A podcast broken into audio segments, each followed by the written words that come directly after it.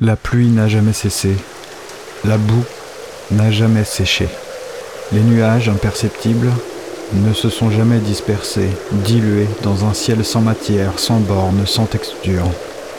Grande surface grise, comme une plaque d'acier. Je me suis levé alors que la lumière semblait toucher le sommet de la montagne la plus proche. Dix jours. Il aura fallu dix jours pour me remettre de cet affreux bouquin. Cinq jours pour revenir chez moi. Un détour dont je me serais bien passé, mais il fallait mettre le livre en lieu sûr. Je dois avouer aussi que j'avais un peu peur. Pas du livre, non, c'est autre chose. Quelque chose qui ne s'est pas encore manifesté. C'est là sans être là, absent mais attendant le moment opportun. Je ne sais pas ce que c'est, mais cela m'inquiète. Rien de bon ne peut venir de l'invisible. Ça guette, ça se répand même. J'ai l'impression que l'on essaie de chuchoter ce que c'est, de nous avertir, mais on ne parvient pas à trouver les mots. Alors, le vent s'agite un peu, la terre tremble, mais sans dire un mot.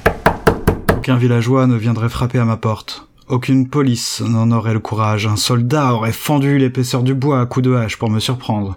On m'assassinerait pendant mon sommeil, on mettrait le feu à ma maisonnette au beau milieu de la nuit, mais qui viendrait frapper à ma porte en fin de journée? Se peut-il simplement? Était-ce vraiment cela d'ailleurs, des coups à ma porte? Par la fenêtre, impossible de voir, hein. il fait trop sombre déjà, et il pleut, la buée trouble ma vue, alors euh, je dois ouvrir? C'est ce qu'on fait naturellement, non, quand on entend frapper à sa porte? Il n'y a personne. Je ne vois aucune trace dans la boue. Je n'entends la respiration d'aucun être. Pourtant, Pourtant, je peux l'affirmer, il y a une présence. Je sens que quelque chose est...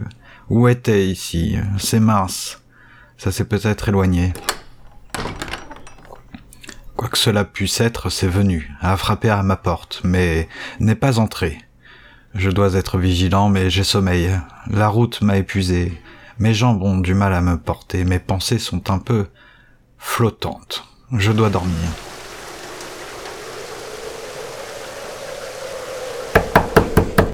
Je viens de me réveiller. J'ai entendu qu'on frappait à la porte. Ou bien l'ai-je rêvé? Cela semblait réel toutefois. Ça n'entre pas, ça ne veut pas entrer, ça vient frapper à la porte. Était-ce mal intentionné? Je ne le crois pas, mais c'est effrayant de ne pas savoir. Je n'ai jamais entendu parler d'un tel phénomène. Ça vient frapper à la porte, mais ça n'entre pas. Si je me lève pour ouvrir, est-ce que ce sera là, devant la maison? Peut-être ça vient cogner à toutes les portes la nuit. Je devrais enquêter dans les alentours. Je vais m'endormir. Cela ne sert à rien d'aller ouvrir, il n'y a personne.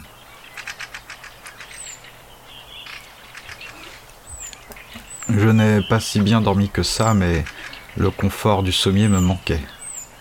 Pas autant qu'un bon café chaud le matin. Le jour est là. Je descendrai bientôt au village le plus proche pour enquêter. Peut-être euh, quelque chose d'inhabituel, c'est... Je m'en vais voir. Encore ces trois coups. Rien, comme je le pensais, il n'y a personne, il n'y a rien, pas de traces de pas devant la maison. On a frappé à votre porte cette nuit, n'est-ce pas? Je ne l'avais pas vu. La voix m'avait surpris. Idiot que je suis, il était face à moi. Il a frappé et avait juste marché de dix pas en arrière. Sans doute voulait-il ne pas me surprendre ou m'effrayer. Cette nuit, on a frappé à votre porte. Vous avez ouvert, mais vous n'avez vu personne, n'est-ce pas? Une fois en début de soirée, puis pendant la nuit. Ce n'était pas vous. Alors quoi? Un frappe à la porte. Un frappe à la porte? Je n'ai jamais entendu parler de cette chose. Quelle est-elle? Quelque chose qui vient quelque chose qui avertit. Mais de quoi? D'un danger imminent. En général, ceux qui l'entendent doivent se dépêcher de fuir. Et vous, qui êtes-vous? Disons quelqu'un qui arpente les mêmes chemins que vous, mais depuis beaucoup plus longtemps. Telle chose existe donc Bien. Prenons le café dehors, ou du thé. J'ai aussi du thé. Et des tisanes. J'ai grand besoin de prendre l'air. Cela ne vous dérange pas? Là, sur le côté, j'ai mis une table en bois. Asseyez-vous donc sur le banc que j'y ai mis, je prendrai cette vieille souche. Je reviens avec un coussin ou quelque chose pour ne pas me mouiller les fesses, car c'est sale temps que ces temps-ci. Prendre le café dehors. Quelle bonne idée. Et il ne fait pas si froid que cela. Très bien. Asseyez-vous donc. J'apporte le nécessaire. Voilà. Attendons simplement que le café se refroidisse un petit peu. N'allons pas nous ébouillanter les lèvres. Vous apportez même du pain aux fruits secs Cela fera tout à fait l'affaire d'un petit déjeuner, n'est-ce pas? Quelle affaire justement vous a mené jusqu'ici? Vous êtes novice dans votre discipline.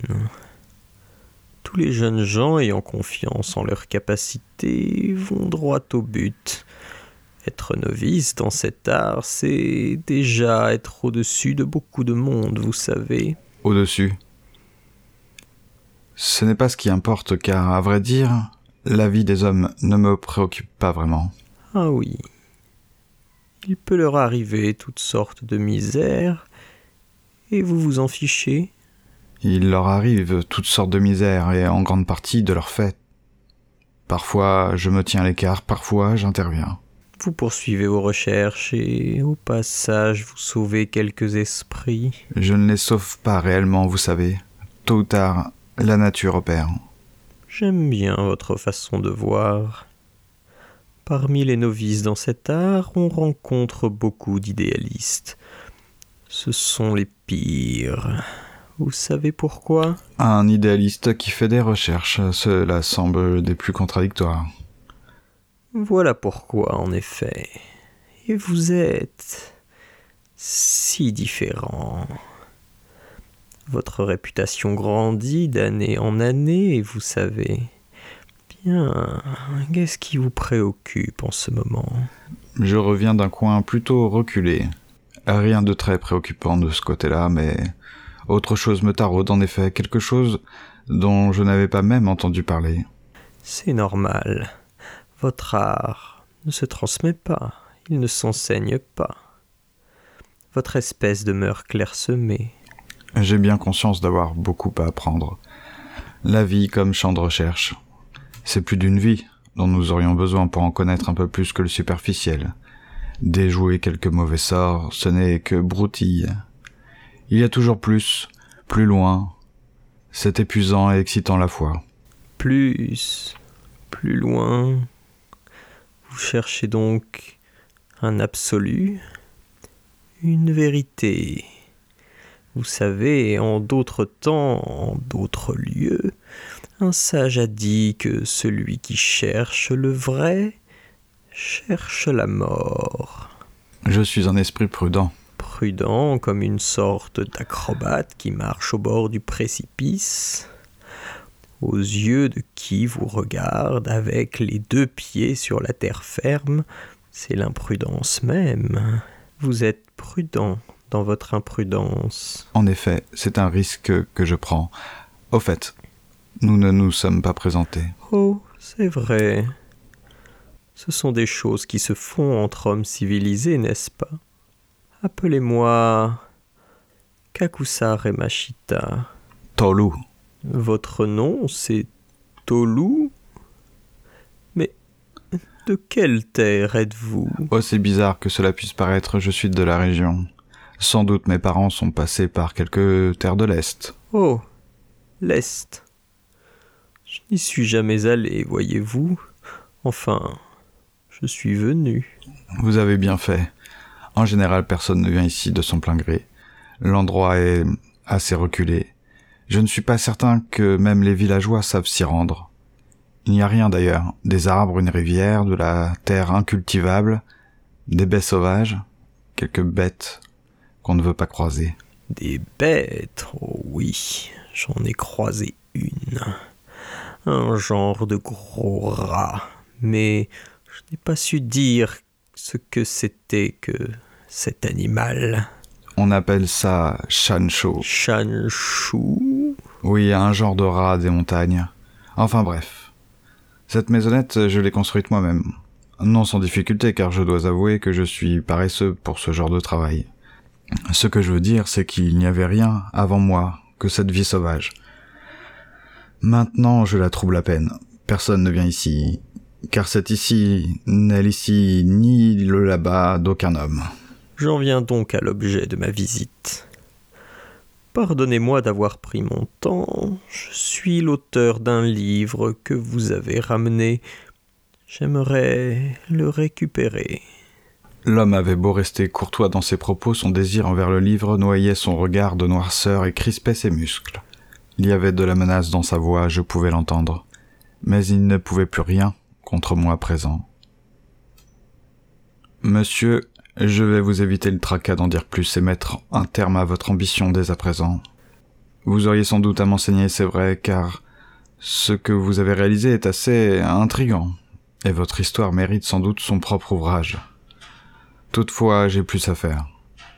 L'homme se leva et pensant sans doute jeter quelque sort, en marmonnant quelque chose, rien ne se produit, et son regard exprimant le plus vif étonnement. Du poison vous m'avez empoisonné avec le café. J'ai fait pire que cela, mais le café n'a été qu'un ingrédient parmi les autres.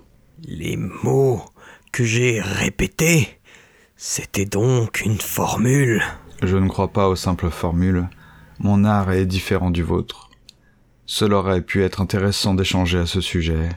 Toutefois, et comme je l'ai dit plus tôt, une chose bien plus grave me préoccupe en ce moment. J'ai ôté vos pouvoirs. Bientôt je détruirai le livre. Je voulais l'étudier, mais je me rends bien compte que c'est dangereux autant qu'une perte de temps. Vous ne savez rien. Il y a pire que ce livre. Je vous prédis un grand malheur, car vous n'avez pas idée de ce qui se trame dans ce monde. Bientôt, plus personne ne fera appel à vous. On oubliera votre existence. Le vent ne chuchotera plus rien. Après ces mots, il s'éloigna de la maison en marchant et disparut dans le bois où il allait se perdre. Car j'en avais décidé ainsi. Le soir même, je détruisais le livre. Il y a huit ans que je suis dans l'armée,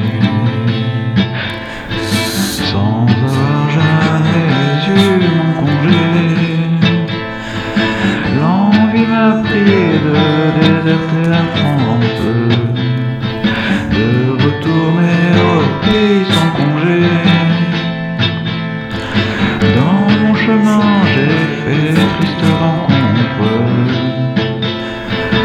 Trois grenadiers ont pris mon temps mené. Mon méchamment attaché les.